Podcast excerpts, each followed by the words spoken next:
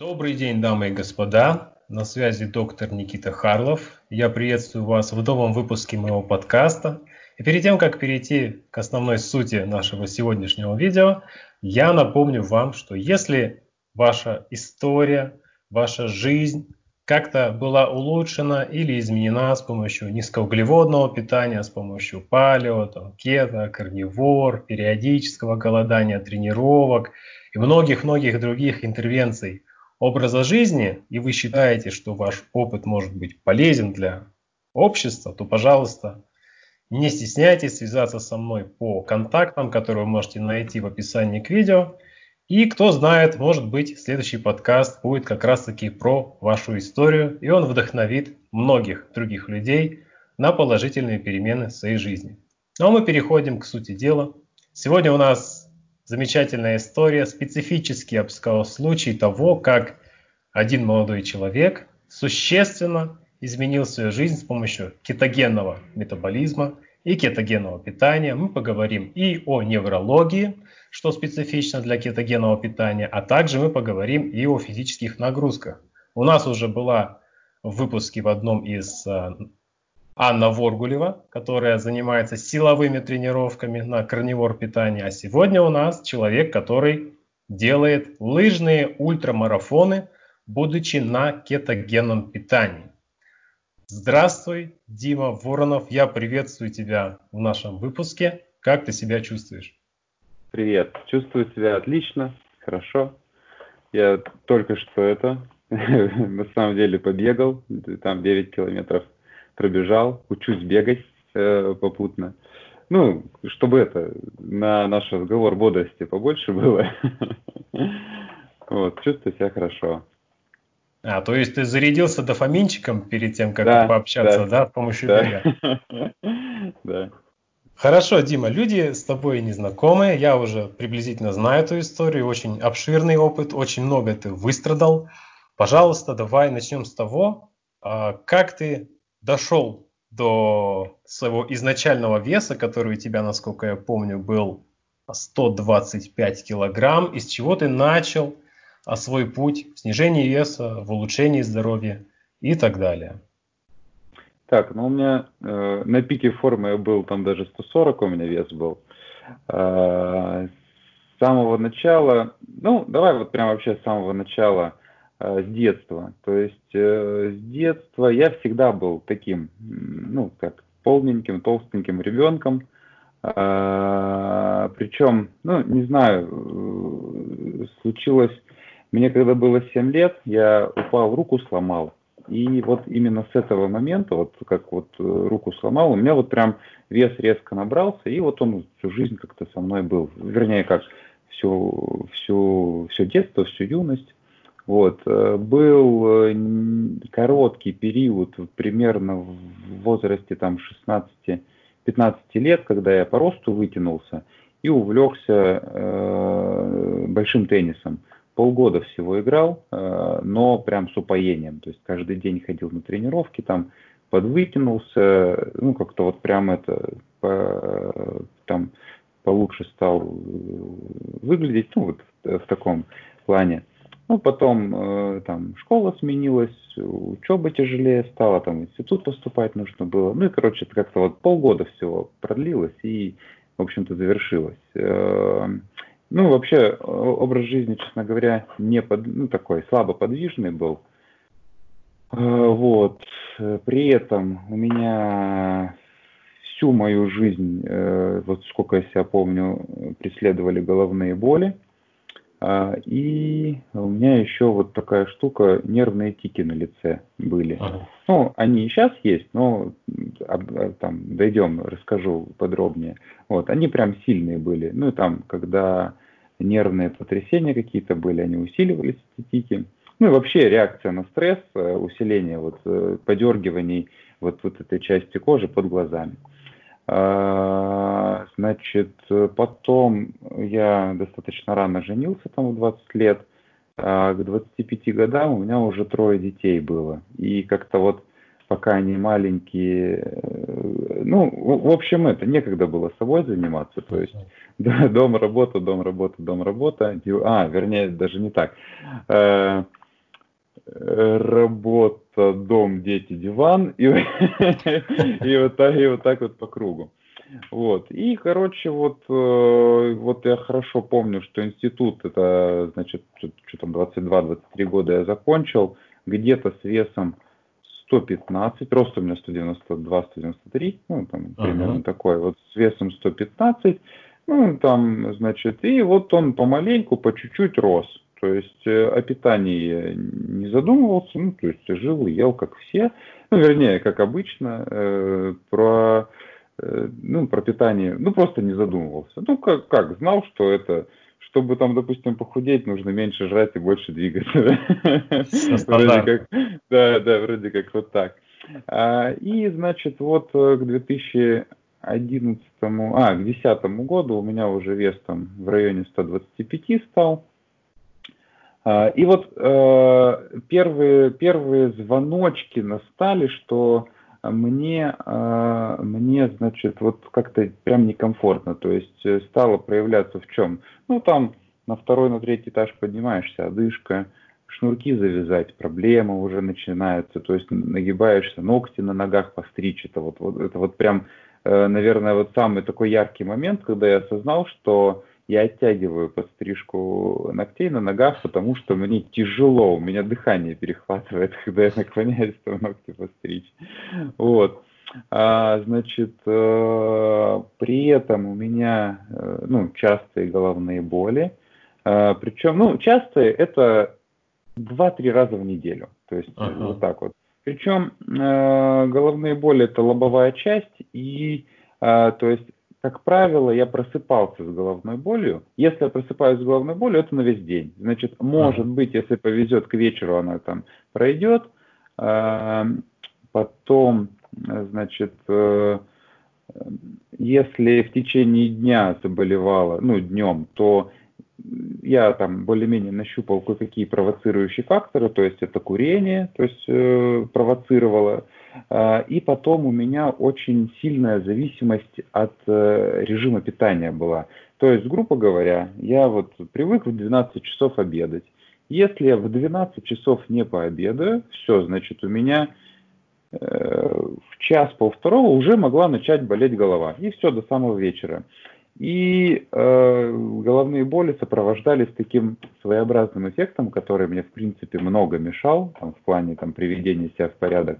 Когда у меня болит голова, это, кстати, и сейчас такая штука продолжается, ну, правда, если, если это случается, э, у меня просыпается какой-то очень сильный голод, причем он такой своеобразный. Я ем бесконечно много, у меня уже желудок полный, уже вот прям барабан, я уже не могу есть а мозг дает сигналы, что он голоден. Вот именно вот состояние жуткого голода при полном желудке. Вот, вот, вот, ага. вот э, головные боли у меня сопровождались э, именно вот, вот такой штукой. Вот. Э, это 2000, грубо говоря, 10 год, а, 11 даже. Я э, нет, да, десятый год, я, значит, э, вот после первых звоночков решил, что надо вот э, что-то с собой сделать, э, решил, вот э, там, значит, жена там рассказала, э, какая-то тетка Мириманова была, э, где-то вот вычитали, что вот если не есть после шести, а, и там в, в обед поменьше, то уже вот, ну, как-то вес будет это, там, падать. Ну, в общем, я начал не есть после шести. А, это жуткий труд, это постоянный стресс. Ну, вообще не есть это. Раньше было стрессом жутким. Э, вот. Э, но, тем не менее, там что-то убавил. Ну, нормально так, вес убавил. А потом, значит, э, одновременно с этим я стал замечать, что курение стало еще учащать мои головные боли. То есть я стал, э, ну, как голова у меня болеть стала еще чаще, уже там даже не через день, а каждый день стало. И, допустим, покурю, бах, усилится головная боль. Я решил бросить курить. Даже, можно сказать, курить меня бросило. Как-то это все очень беспроблемно произошло. Я ну, просто перестал курить, по голове легче стало. А, но, как это, наверное, у всех бросающих курить, вес пошел в гору. Uh-huh. Вот, все, что я там насбрасывал, там, грубо говоря, со 125, по-моему, до 110, а, нет, со 120 там, до 110 я там посбрасывал, все это очень быстро за полгодика назад набралось, и еще даже больше. Вот, и э, примерно одновременно с этим происходит такая ситуация, я по работе э, залез на платформу грузовичка, ну, что-то мы там разгружали, я с нее спрыгнул, и как-то вот так неудачно у меня, значит, спина э, ну, заныла. А на следующий день я просто встать не смог. У меня так жутко поясница болела. И это вот 2011 год примерно. И вот все, у меня, значит, голова, ой, спина э, стала болеть вообще на постоянной основе. То есть, ну, то сильнее, то слабее. Вот. Э, и при этом вот вес помаленьку, ну, продолжает расти. Значит, э, ну как, живу, живу, мучаюсь, мучаюсь, живу, то есть вес растет. И, короче, к 2014 году а, уже вот стало прям совсем не в моготу. То есть э, вот э, вес у меня дошел до 140 килограмм, я стал вообще недвижимостью, то есть мне, мне просто не хотелось что-то делать там. Я, кстати, вот раньше в компьютерную игрушку играл, там это, ну, в танке. Uh-huh. Я даже в, в них перестал играть, потому что мне просто стало тяжело сидеть. Вот я э, в машине сидел, кресло наклонял очень там в полулежа, е, ездил, э, значит, и э, на стуле мне было, вот я 10, 15, 20 минут мог посидеть, и все, вот спину ломило, короче, э, вот. И потом, значит, я уже, честно говоря, не сильно помню, но как-то меня жизнь свела с, это, с медициной, и я анализы сдал. А, и у меня был высокий сахар. Прям, ну, что-то типа близко к 7 единицам или чуть за 7. Uh-huh. И вот и эндокринолог, которая вот мне э, указала на вот, на вот этот высокий сахар, она, за что ей большое спасибо, не помню, как ее звать и откуда она вообще, она мне таких серьезных красках описала, что такое диабет, э, вернее, не сам диабет, а последствия диабета, что мне прям вот, вот, вот прям страшно стало. То есть, ну, она меня напугала тем, что от диабета, короче, зрение теряется и, и конечности теряются, нижние, да. как правило. Вот. Э, и, значит, с этого момента, вот это вот таким поворотным моментом был. И, кстати, еще совпадение. В этот же день Э, это был, была осень 2014 года. Я ехал в машине, слушал радио и наткнулся, значит, э, по радио, там какая-то передача про диетологию была, и там вот в этой передаче был диетолог Алексей Ковальков. Значит, я что-то послушал, послушал, и так он складно рассказывал, вот, вот, ну, прям что-то вот прям как-то я, можно сказать, а, ну, не то чтобы проникся доверием, то есть мне как бы, ввиду того, что я не сталкивался ни с чем, да, там, доверился сразу, можно сказать, купил его книгу, прочитал, а, и вот э, это вот первой поворотной точкой, наверное, в моей жизни стало. А, я стал каждое утро, там в 6 утра вставал, я шел на прогулку. Я э, каждое, прям вот в течение полугода снег, дождь, град, мороз, без разницы. Я шел на прогулку на часовую. А, я первые там, наверное, месяц каждый, после каждой прогулки приходил домой мокрый. Вот, вот по поту мокрый прям. Хотя просто ходил, то есть я не бегал, ничего, просто ходил. А, и, значит, э, по рекомендациям его книги, ну, себе наладил питание. Значит, э, суть питания какая была? Она вот сейчас, сейчас, конечно, для меня это просто неприемлемо. Она была э, очень малокалорийной, то есть прям именно когда я уже в дальнейшем дошел до калорий, она была крайне малокалорийное питание, э, такое достаточно белковое, очень маложирное, то есть там по норме предполагалось, что человеку ну, как, как вот э, Ковальков тогда, это 5-6 лет назад описывал, что человеку достаточно 30-35 грамм жира Э, причем половина растительного, половина там животного, и вроде того, что больше потребностей у организма в жире нету. Вот. Э, при этом там сложные углеводы, там белков побольше, но сама калорийность низкая, там чуть больше 1100, может быть, калорий у меня получалось, как я потом уже насчитал. Вот я очень быстро терял вес, прям, прям быстро я так радовался, что вес уходит. Ну, там и там и вода, и как и жир, и мышцы, все подряд улетало. Вот, я, да, я за три месяца прям минус 30 килограмм э, показал э, себе. Такой, ну, обрадовался, в спортзал стал ходить, в силовой. Ну, я понимал, что все равно в книге там много подробностей было написано. А, значит, э, я в спортзал стал ходить, попутно я весь механизм э, образования э, этого диабета изучил, именно вот, ну, физику процесса. Вот. Но именно что только сам процесс возникновения диабета я понял, осознал, но дальше как бы ну, не двигался. И, в общем-то, все у меня вроде как налажено было, нормально, но Э, держать себя на голодовке. Все-таки, как ни крути, это серьезная голодовка. Организм это понимает, подсознательно, неподсознательно. Там, и Конечно, это были. же тысяча калорий всего, а у тебя рост 192, да, 193, да, и из да, этого да. 30 грамм жиров, и только 15, 15 э, из них получается животных, из которых тело строит себя. Конечно, это мучение. Продолжай, да, пожалуйста. Да. да, жирофобия, конечно, такая развилась, мощная. Вот. Потом, значит, это в 2015 году, в середине 2015 года я себя прям убавил до 95 килограмм. Я, с одной стороны, вроде как счастлив был, ну все здорово, но прям, э, то есть, я вот сейчас вспоминаю, то есть это все прям такой силой воли давалось. А, значит, э, по этой методике, как обманывался голод? А голод обманывался отрубями, большими количествами отрубей, и я сейчас вот, кстати, расхлебываю последствия пятилетнего поедения отрубей в больших количествах.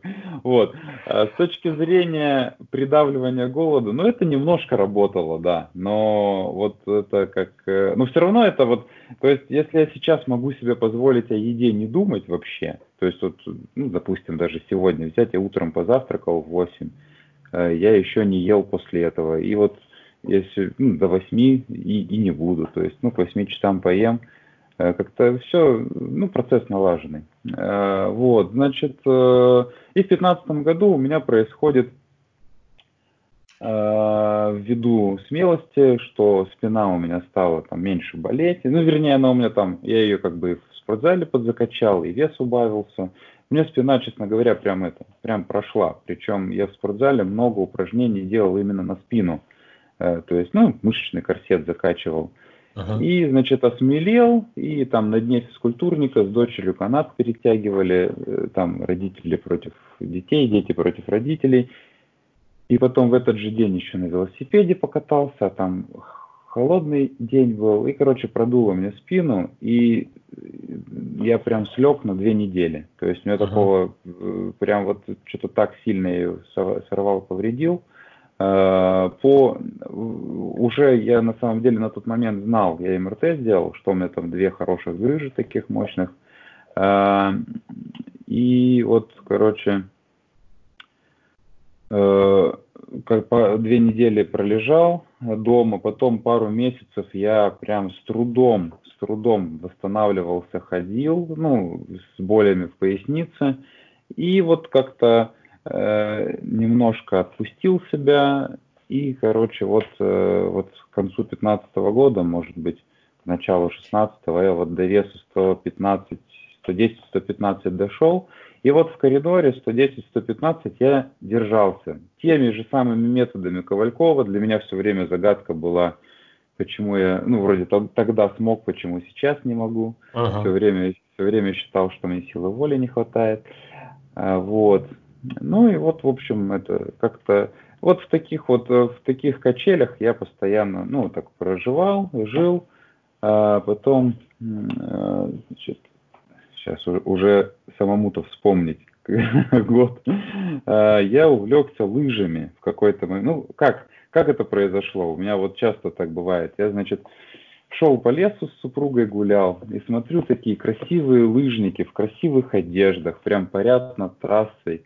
Вот, вот, вот прям, вот, прям эстетически это очень красиво было. Ага. И я, короче, значит, решил, все, я хочу лыжами заниматься. Мне почему-то показалось, что вот лыжи это очень круто и клево.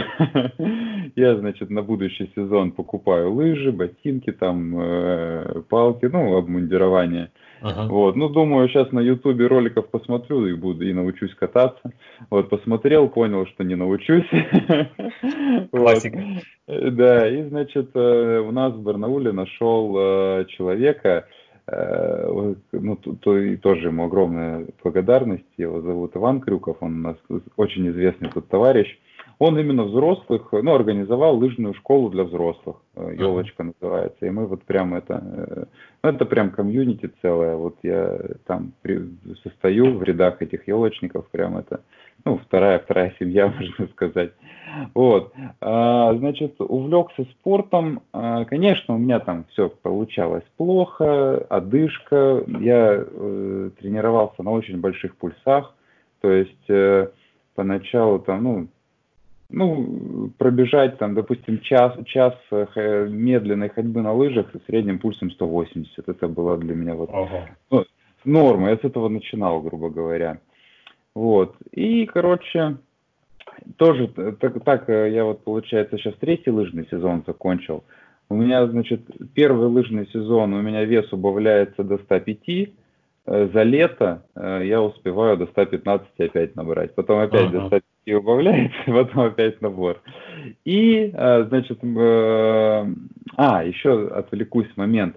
Когда я, значит, увлекся спортом, я обнаружил такую штуку. А, если, если у меня болит голова, то с большой долей вероятности, если я пойду в физической активности позанимаюсь, лыжи, велосипед, бег, главное пульс на полчаса и больше загнать за отметку 150. Ага.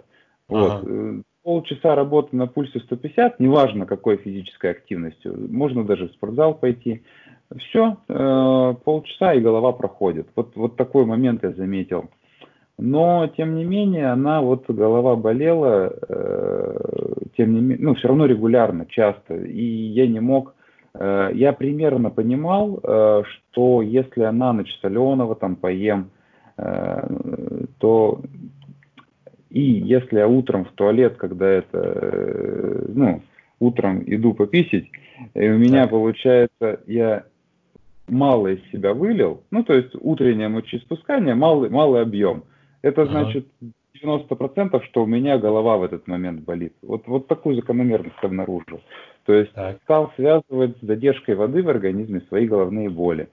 Ну, э, плюс э, из, то, что с детства знал, там меня мама водила к неврологу, что у меня так называемый, а, ну, внутричерепное давление и венозный ага. застой. Ага шей, в шейной части венозный застой вот, или непроходимость, ну вот, короче, что-то такое.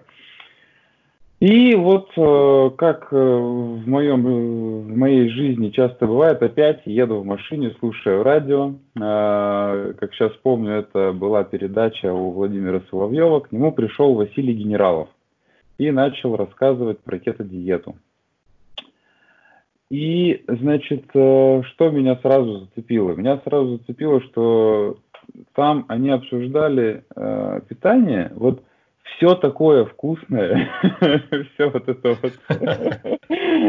то, что, то, что у меня стояло именно под запретом. То есть вот я, ну как, на какой-нибудь вечеринке едим шашлык, да еще с майонезиком, я думаю, господи, какой же удар по себе совершаю. вот. И, значит, э, я как-то все это послушал, э, полез в интернет э, вообще про, про кетогенные диеты разузнать. В том числе... позвольте перебить. Да, да. Вот тот момент, когда ты послушал выступление Василия Генералова, ты тогда еще питался по правилам Ковалькова.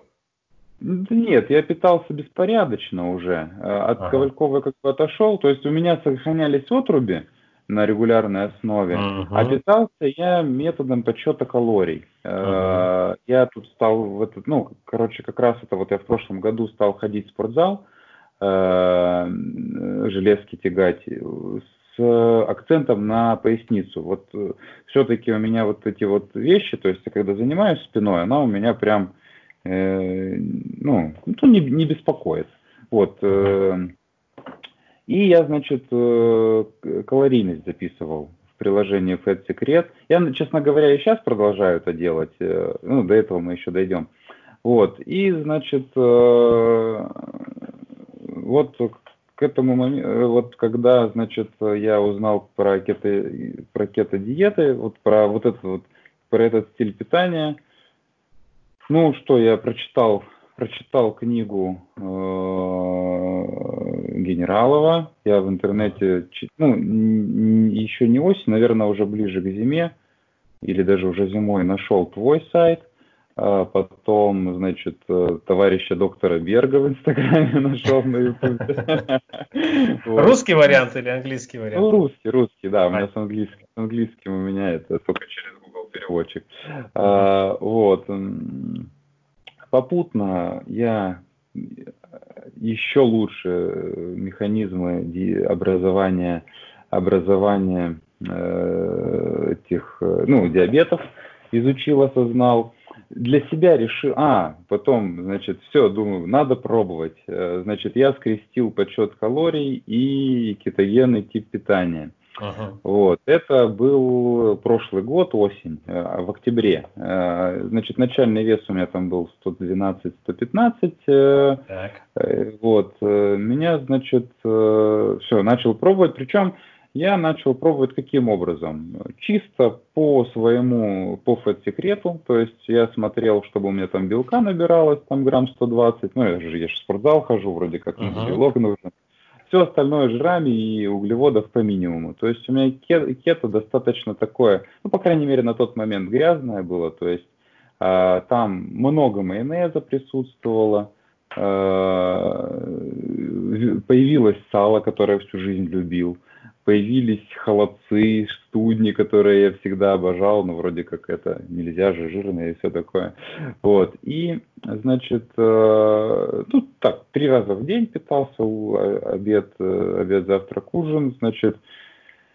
Э, и у меня в первую неделю из меня, как мне показалось, вылилось очень много воды. Вот. То есть я, я вот в первые там 3-4 дня я прям измучился, я вроде как это в туалет схожу по мелочи, проходит 40-50 минут, и мне опять нужно в туалет. Ага. И пил много воды, еще не знал, что нужно все-таки там это солевой баланс как-то это компенсировать, восстанавливать, э, ну, чтобы хоть, хоть что-то, хоть что-то задерживалось водяного во мне.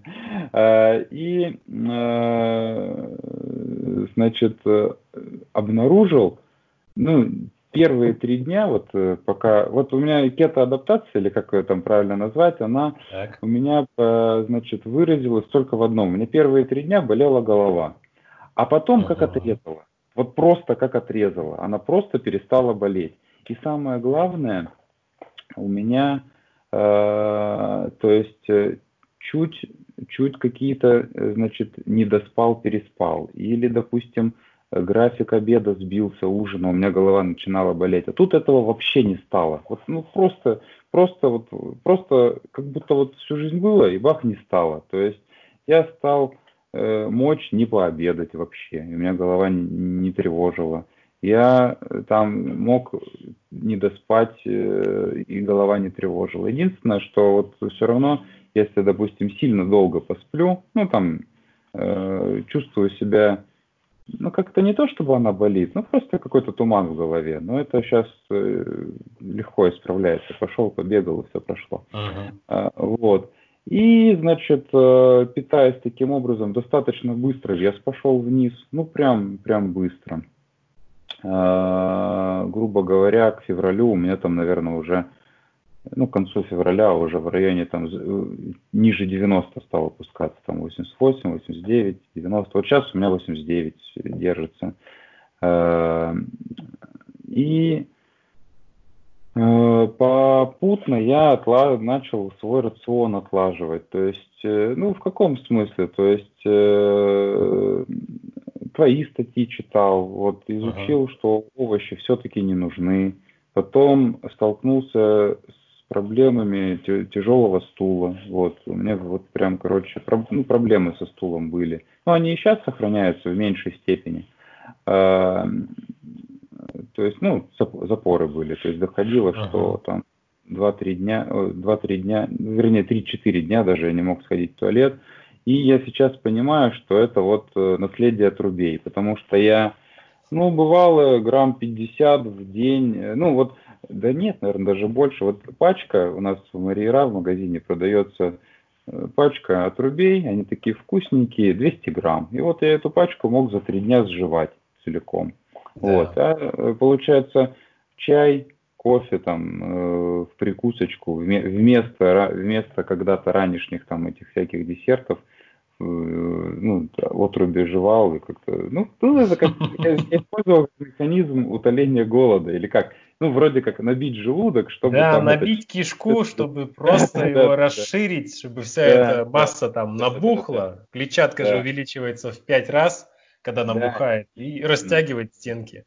Вот. И, значит, э, постепенно, постепенно, ну, оно, можно сказать, само произошло. Я перешел на двухразовое питание. Вот. Сначала я ел в обед и на ужин, но все-таки вот сейчас чисто из-за стула комфортнее мне все-таки именно это. Э, утром, вечером есть. Вот uh-huh получше со стулом. Если вот, допустим, именно обед, обед, ужин, ну, как-то вот, э, ну, и еще с обедом, получается, в обед же я, ну, там, по работе, по делам мотаюсь, это обедать приходится где придется, и э, там, получается, бывает, ну, какая-нибудь. Кстати, в столовых в столовых-то жирофобия присутствует Еще бы.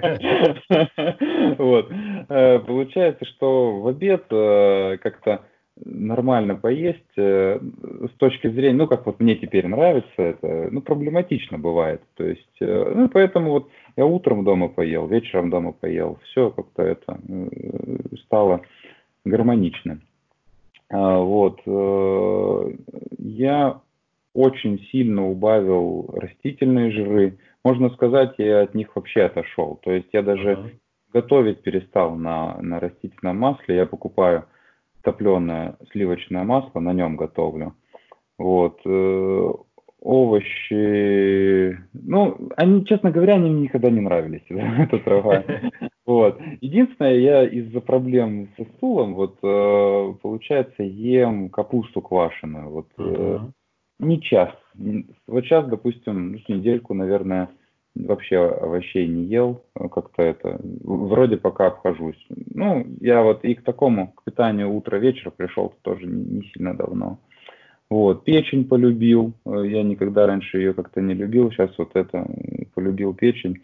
А, ну и вообще рацион э, на, на кето, у меня ну, такое чувство, что он вообще даже более разнообразный стал. Uh-huh. Я я по-прежнему люблю вкусно поесть, э, то есть э, мне бы хотелось, конечно, прийти к ситуации, когда бы организм вообще не зависел бы от вкуса еды, чтобы он чисто как энергию воспринимал. Ну, пока, наверное, это еще потом будет. Э, пока я люблю и приготовить что-нибудь такое, вот. Эм, но вот просто это стараюсь выводить чисто, чтобы это был мясо, жир. Кстати, вот Э, слушал э, твой же подкаст, не, не помню, честно говоря, с кем, и там вот твой э, собеседник описал это говядину со сливочным маслом. Я на тот момент, это было вот пару месяцев назад, я слушал и представил говядину, плавающую в сливочном масле, как это есть можно вообще. А сейчас это вот одно из любимых блюд. То есть что-нибудь в сливочном масле растопить, там, ну, там, котлетку свою домашнюю, это э, тоже кусок говядины, там, свинины, курицы. Это прям вообще пища богов для меня.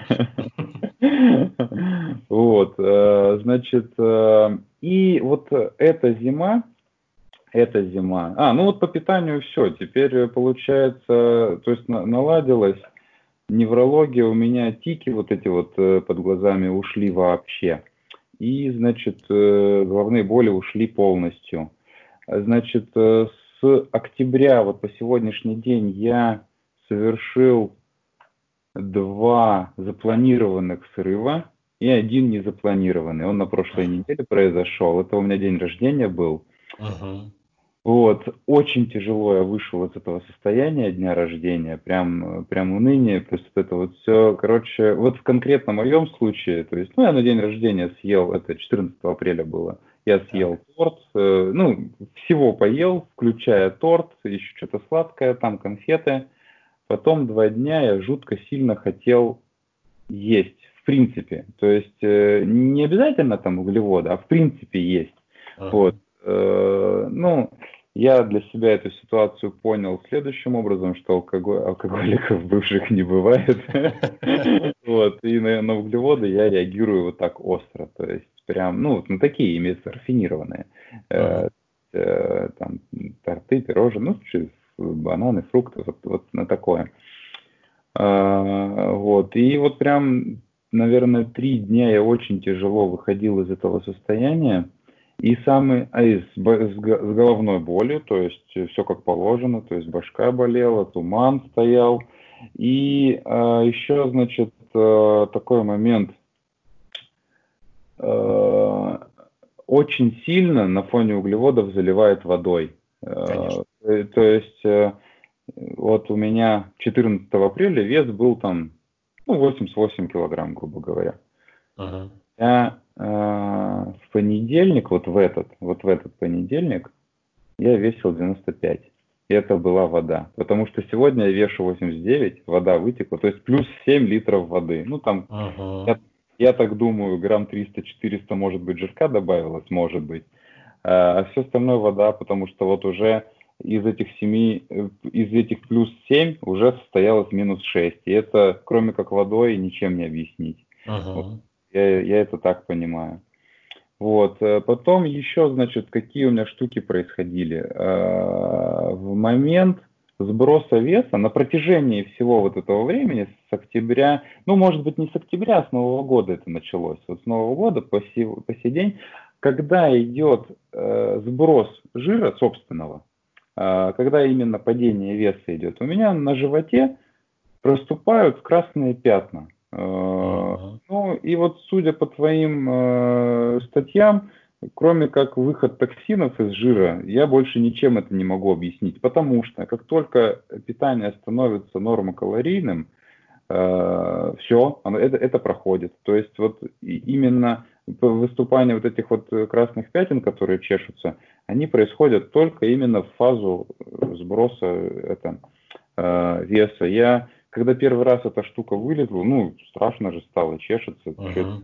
Там подцепил-то я к, это, э, к дерматологу сходил, он там изучал, изучал, смотрел, говорит, э, ну, бактериальной вирусной природы точно нету. Что это может быть? Это, говорит, наверное, стресс. Ну, а что еще? Только стресс, да. Да, да. Вот. Э, ну, вот, в принципе, это путь по именно по питанию. А теперь, значит, по э, спорту. Вот эта зима, э, она стала у меня прям прорывом, что ли. Э, то есть осенью, когда у меня начался лыжный сезон, у меня одновременно сменилось питание, у меня организм сначала сходил с ума. То есть, когда я начинал свою тренировку, первые там 15-20 минут я бежал с пульсом 180, 185. При этом я его не чувствовал, этот пульс. То есть я бегу вот 15-20 минут с пульсом 185, но я его не чувствую. Я единственное чувство, что я мокрым становлюсь, что вот зимой как бы не очень комфортно. И потом происходит резкое падение пульса до 130, до 135. То есть я бегу на лыжах, у меня приличная скорость, там, грубо говоря, я бегу там, 5 минут э, километр. Э, а у меня пульс 135. Вот, то есть, э, ну, как я понимаю, организм погонял, погонял кровь, там остатки гликогена сожрал, какие были, и потом за неимением чего-то другого включил липолиз. Ну, как я, как это, как изучил информацию, я эту ситуацию так понимаю, потому что э, дальше э, достаточно низким пульсом я мог бежать сколько угодно. И вот ага. э, раньше, значит, такую штуку замечал, особенно вот какие-то там старты были любительские. Полчаса, минут 40 проходит, все, вот прям такое чувство, что вот слона готов сожрать. Ну, обычно там это энергетическими гелями закидываешься, дальше бежишь. Сейчас этой ситуации почти, даже не почти вообще не стало. То есть э, три с половиной часа сто процентов можно работать на своих жирах э, с пульсом 155 где-то. Ну вот в моем случае. То есть uh-huh. на пульсе Липолис гарантированно работает по себе, знаю. Вот. И то есть, ну вот э, у нас э, закрытие лыжного сезона было, марафон 50-километровый здесь, ну в Барнауле был. Я его пробежал три с половиной часа без остановочно, ну просто вот пошел и бежал. Там один раз остановился попить, два раза остановился попить э, из фляжки своей. Единственное, что у меня во фляжке изотоник был намешан, ну, там ага. соли, соли восстановить. И все, то есть без питания пробежал три с половиной часа, э, никаких э, ощущений каких-то побочных левых не было, просто спокойно прибежал и все. Вот. Э, насчет э, силовых, вот я спортзал, ну, из меня атлет пока что так себе, конечно, но я не чувствую каких-то вот проблем в плане вот именно э, занятий с железками. То есть, ага. э, если не гнаться там за приростом, там, не знаю, 2 килограмма мышечной массы в неделю, то, ну, если спокойно к этому относиться, то есть воспринимать это просто э, как э, поддержание мышечного тонуса, то, мне кажется, вообще никаких проблем э, с типом питания. То есть, ну, наверное, только уровень белка регулировать, чтобы он не проседал, и все. Ну, как мне кажется. А вот именно с длительными, с длительными нагрузками, э, мне кажется, э, кетогенный тип питания, он наоборот даже предпочтительней даже то есть, ага. Э, такого углеводного, потому что э, гликогена в мышцах там что, грубо говоря, там тысячу калорий запасается, а жира там десятки. Бесконечно. Да, с собой, то есть можно это пробежать, э, ну, ну реально, вот у меня, получается, был э, ультрамарафон, э, 60 километров мы на лыжах бежали, набор высоты ага. 600 метров. Я сначала запланировал его пробежать именно вот, э, ну, на жирах, но это, ну, еще степень подготовки у меня, видимо, на тот момент не очень был. Я себя э, через два с половиной часа и заработал так, что у меня Э, очень сильно подскочил пульс и, и не снижал. Uh-huh. И я вот вообще встал, я больше ничего не мог делать. То есть организм себя как будто и заработал. А еще там такая особенность, когда в гору бежишь, все равно не удается в гору поддерживать пульс 150. Э, все равно он там под, под 170 или даже за 170 uh-huh. поднимается. И это вот э, уже все равно для липолиза как бы тяжелые условия. Он как по идее это, ну, как, как я понимаю, это уже этот лактатный энергообмен начинает. Липолиз не успевает уже давать энергию, да, да, да. поэтому Ему, включается да. гликолиз. Да, да, да, именно. Вот, а гликоген уже давно изработан, получается, во мне. Uh-huh. И вот у меня, значит, пульс скаканул там в 190, я просто остановился, стою, э, там 5 минут стою, 6 минут стою, а пульс не падает. Ну, у меня энергетические гели с собой были, я сразу четыре штуки их э, съел. И, значит, э, и изотоника выпил. И на самом деле, я думаю, 25 километров на тот момент пробежал. Думаю, ну все, пошел, пошел я сдаваться. А там, получается, мы бегали 6 кругов по 10 километров. То есть, э, ну, на каждом круге, по идее, можно было сойти. Я думаю, все, пошел я сдаваться, не вывожу я такие нагрузки. Ну и пока, значит, до финиша дошел, этого 30 километров я прошел. А у меня что-то как-то все наладилось. Я думаю, остановился, там на пункте питания э, говяжий бульончик еще там разливали. Я прям, наверное, стаканчика 3 этого говяжьего бульона бахнул, э, съел э, парочку соленых огурцов, и э, чувствую, вроде как и силы появились. И все, и следующие 30 километров я прям монотонно работая, спокойно прошел, пульс у меня был до 160 в горке, уже все, не поднимался, но каждые 10 километров следующие я останавливался и вот этот вот э, говяжий бульон выпивал, он прям такой жирный, хороший был. Вот. Э, но я это связываю с тем, что я прям себя, ну как, то есть можно было изначально медленнее бежать, может быть, э, ну тут как, опыта, опыта длительной работы в гору у меня не было. И я себя, получается, в гору загнал и вот выруб это, остановил липолис э, из-за того, что сильно, ну как быстрее способности организма я рвался вверх.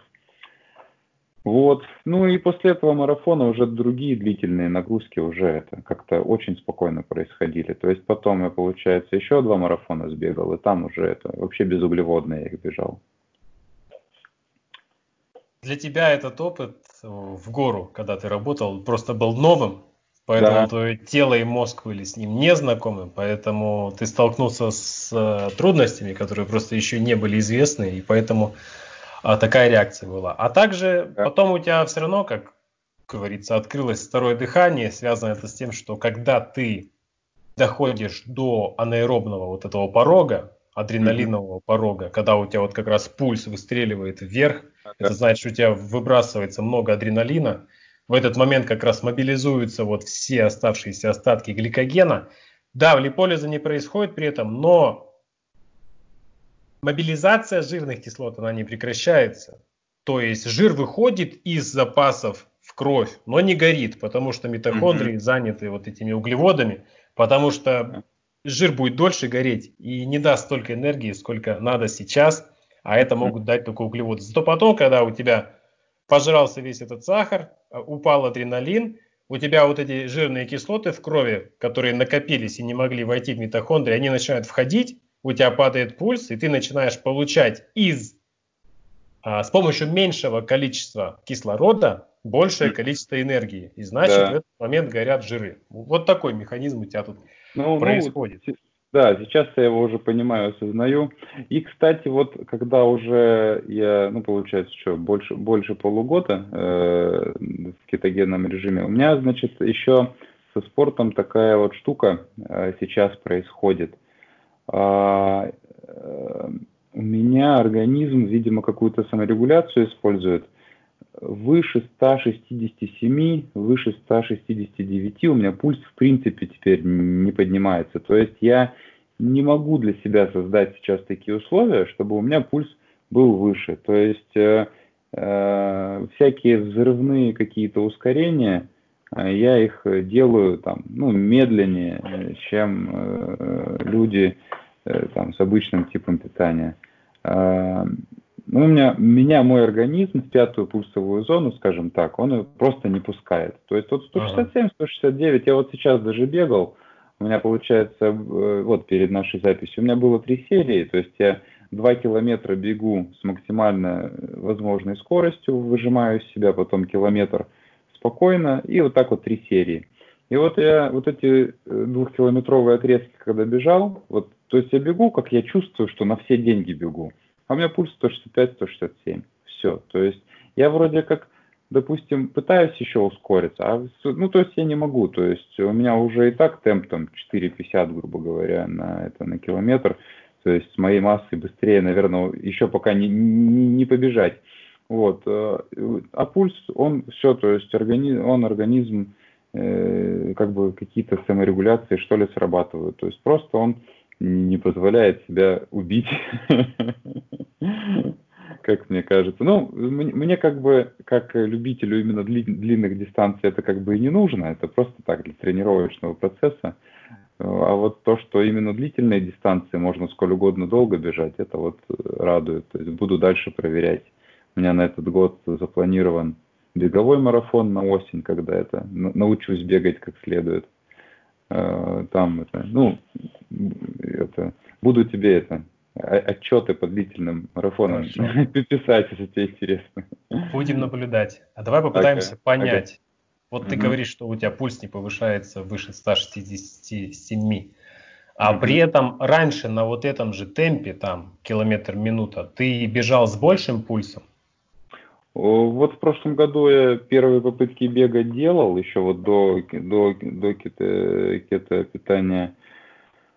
А, скажем так, я когда ускор... ну, то есть я бегу, ускоряюсь, а, у меня, то есть легко пульс начинал расти там 180, там до 190 доходил, и у меня такой, и то есть я уже просто мне воздуха начинало не хватать, то есть uh-huh. такое, такое дыхание уже прям дышу прям вот э, это, ну тяжело.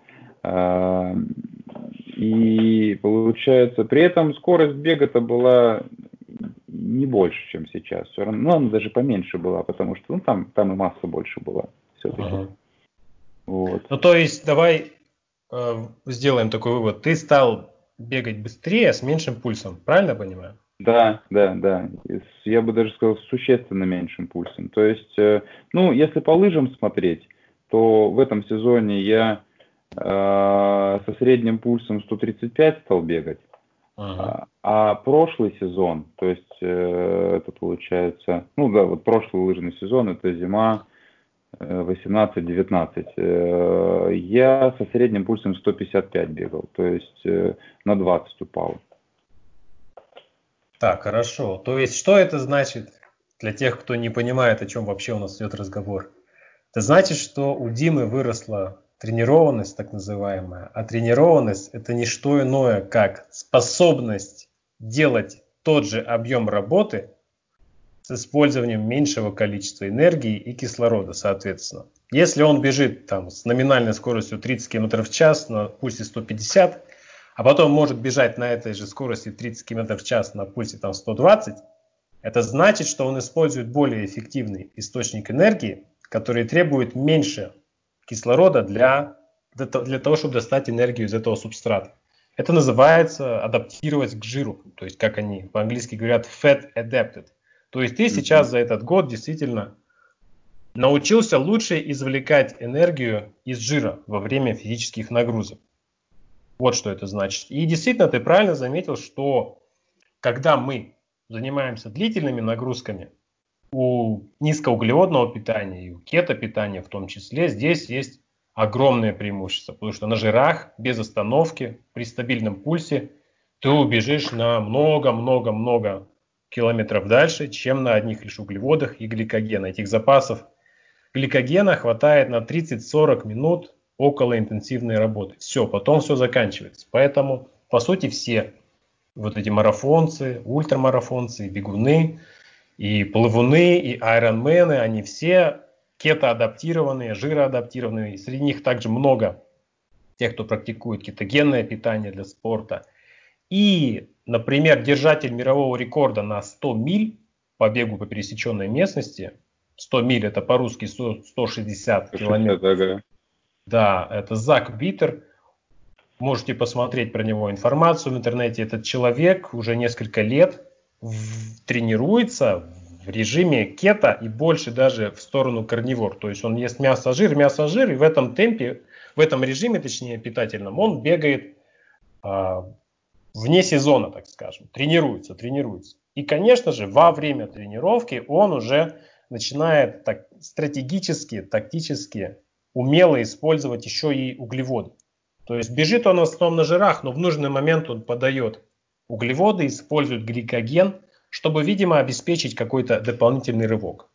Но основную часть дистанции все равно он бежит на жирах. Поэтому в целом ну, ни для кого сейчас уже, наверное, надеюсь, нет сомнений и в мире там, и тем более у нас в России, что бегать можно без углеводов запросто. Бег это чисто аэробная нагрузка, особенно если это марафон. То есть бежи на дальней дистанции на жирах запросто. Если хотим бежать а, спринт, там 100 метров, 400 метров. Тут, конечно, уже это своего рода челлендж, потому что это гликолитическая mm-hmm. нагрузка и креатин-фосфатная нагрузка. Тут и э, креатин подойдет, фосфат, и углеводы. А жиры здесь не успеют даже просто в работу включиться, да. потому что потребность и скорость больше, чем мы можем получить энергии жира. Вот такая ситуация. Ну и тем, кто все стремится похудеть, похудеть, вы можете для себя вынести такой интересный момент, лайфхак. Кто использует высокоинтенсивные тренировки, то есть high intensity training или HIIT, так называемый, вам надо после вот этого ускорения спринта мощного, рывка обязательно устраивать где-то 30, 40, ну, 60 минут медленного, что ли, такого бега или медленного велосипеда, или медленных лыж, чтобы что сделать? Чтобы вот эти жирные кислоты, которые вышли у вас из жира в кровь во время адреналинового порога, их поглотить. Потому что если вы их не поглотите, они у вас после вот этого спринта обратно уйдут в запасы жира. И все на этом закончится. Да, все да, жиросжигание. Вот такой вам небольшой, ребят, секрет.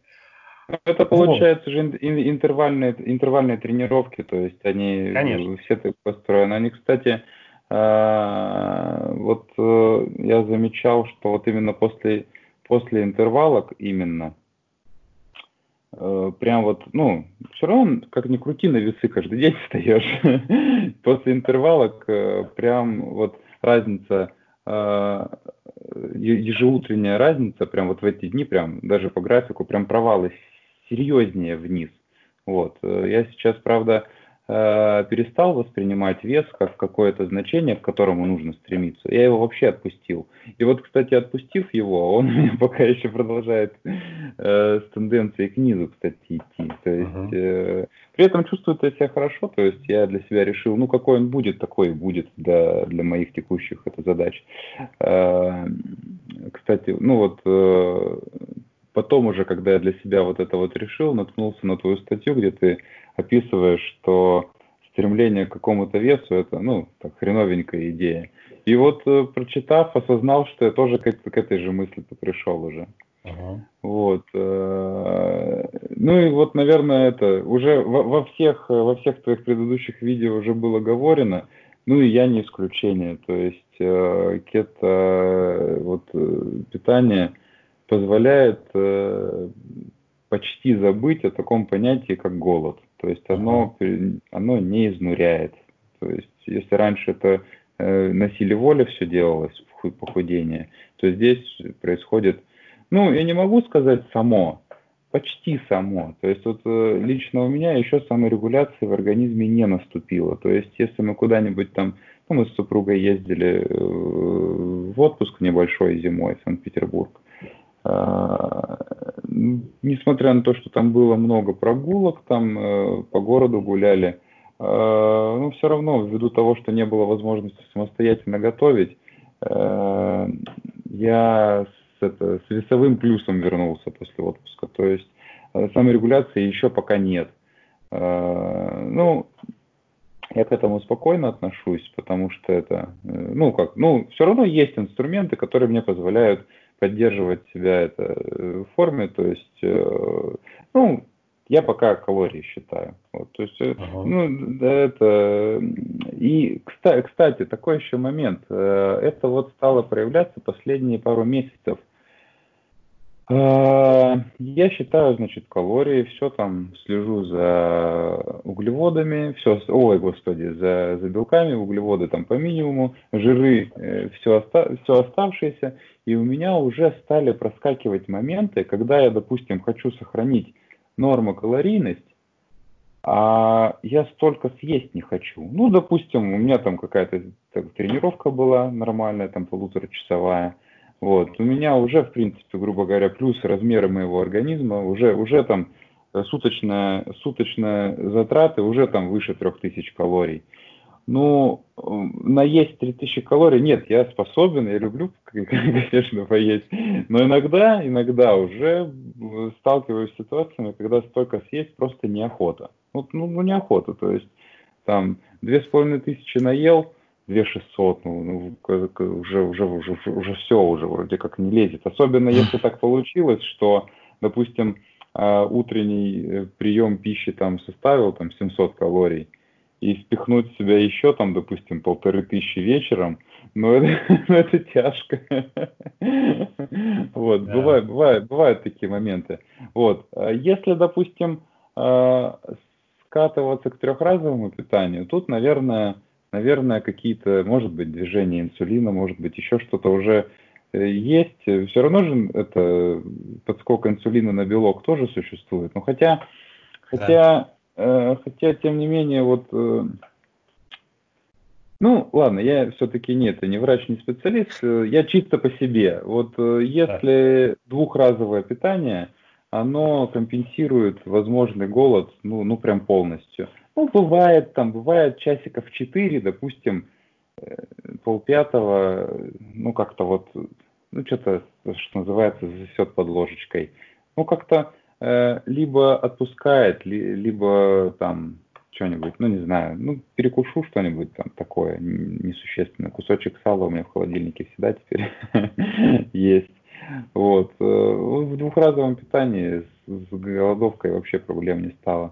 Кстати, еще такой интересный момент. Я раньше, да. когда до кета, э, ну, высчитывал, думал, господи, ну как так-то вот, почему вот э, я не могу поесть с нормальным количеством белка. Обязательно вот я как вроде как по жирам перебираю или по углеводам перебираю. И вот, ну, как, как, э, как и во всех качалках учат там дополнительные приемы протеина, там все такое. А сейчас у меня вот банка стоит, ну, я ее использую именно как, э, как себя наградить за то, что хорошо потренировался, скажем так. Ну, а потому так, что он тоже сладенький же, да? Да, да, да, потому что сладенький, с молоком там разведешь вкусно. А э, это, так она у меня в основном простаивает. Сейчас даже бывает другая ситуация. Блин, чтобы такого съесть, чтобы уже сильно-то много белка не получилось, побольше жира, допустим. Вот. Я раньше вообще не мог представить, что такая ситуация возможна. Вот. А тем не менее, вот, э, по крайней мере, по балансу белка, без, э, без вот этого вот, э, ну, концентрированного субстрата обходиться прям вообще, ну, сложностей никаких не возникает. Я хочу выделить важную вещь, которую ты подметил. Это действие как раз-таки кетогенного метаболизма на голод и аппетит. И то, что ты сейчас питаешься два раза в день, это абсолютно нормально. Ты бы не смог питаться два раза в день, будучи на а, предыдущем своем, там, скажем так, типе питания, который больше к так называемому правильному питанию, то, что ты рассказывал, где там... Так у меня голова куча, сразу болела. Куча клетчатки, да, куча клетчатки, там, медленные правильные углеводы и какое-то количество белка. А просто это невозможно, потому что так метаболизм действует на вот эти все центры голода, на гормоны, которые обеспечивают э, вот это чувство голода. Кето – это даже, я бы сказал, в чем-то недостаток для некоторых людей, то, что на кето они есть вообще не хотят. То есть им трудно себя заставить наесть нужное им количество калорий, чтобы не замедлить свой обмен веществ. Так это работает. То есть если не доедать хронически свои калории, то у людей замедляется обмен веществ, в первую очередь через ту же там щитовидную железу, щитовидные гормоны. И получается, они и есть не хотят, а есть надо. И да. такая проблема. Поэтому, если вы, дорогие слушатели, имеете проблему с чувством голода, вам все время, все время хочется есть, и вы не можете прям пережить два часа без еды, это, во-первых, может говорить о том, что у вас действительно сбито, не налажено, испорчено, ну не то чтобы испорчено, наверное, угнетено, угнетено, угнетено сжигание жиров, то есть вы чисто на углеводах, углеводы быстро кончаются, вы снова хотите есть. Вы перегрузили свой углеводный обмен, то есть инсулинорезистентность, скорее всего, имеется высокий инсулин, и вы практически не можете работать на жирах. Вы их не сжигаете, у вас митохондрии не готовы к этому. И вам тогда поможет действительно адаптация к кето, адаптация к жирному, чтобы забыть вот про чувство голода, чтобы хотя бы почувствовать разницу, что ваше тело может не есть каждые два часа. И про себя я также могу сказать, что когда я был прям вот в середине своего опыта с карнивором, тем более с сырым, я там ел вообще раз в 36 часов несколько недель подряд. Ну просто вот не хочется. Раз в 36 часов получаешь мясо, жир – и на этом как-то тело живет. И вообще мыслей о еде как о голоде нет. Как именно о том, что тебе нужна энергия, нет. Периодически выскакивают там эмоциональные мысли поесть, там, ай, себя наградить, ай, там, порадоваться, ай, как-нибудь стресс заесть, вот. А именно как о еде мыслей нет. Вот что важно. Поэтому это действительно большое преимущество у кетогенного питания, способность подавлять чувство голода и аппетита для тех, кто реально себя уже отождествил с вот этим голодом и постоянным дробным питанием. Вот что я хотел бы отметить. И это, в принципе, недостаток всех низкожировых диет, на которые ты, кстати, получается, был, вот это где 30 да, грамм жиров, 15 из них растительных, которые вообще ни хрена не значат для нашего тела, я тебе скажу. Это огромная проблема таких обезжиренных диет, чувство голода. Они, во-первых, безвкусные, как ты подметил, там ничего вкусного нельзя, а вкусное оно, как правило, в том числе жирное. А во-вторых, они гормонально, вот это вот низкое количество жира не насыщает и не вызывает такой гормональный ответ, который обеспечивает подавление чувства голода. Угу. Вот что ну, тут, тут, тут, кстати, такой даже момент, вот опять же по себе скажу. Я вот когда, получается, вот у меня переход состоялся с э, питания, с питания обычного там на это, на э, кето, я э, вот в аэрогриле запекал эти э, филе куриные, которые жир это вообще не содержат по сути. Ага. Я вот так их стал вот прям не любить, что ли, они так вот, э, ну, уже приелось. Вот, э, с тех пор э, я в этом же аэрогриле весьма часто запекаю куриные голени. Uh-huh. И это, ну, получается, что, то, то ножки, то вот голени, то окорочка целиком. Ну, блин, вот их, они не приедаются. Вот сколько угодно их ешь, они не приедаются, они всегда вкусные. Вот, от них жир прям, прям стекает, прям капает. Но они, и они не приедаются. Вот, кстати, еще э, забыл сказать, я тут, э, налаживая свой стул, ну, подумал, э, вообще перезагружу кишечник, что ли. Буду это, ну, не поем три дня.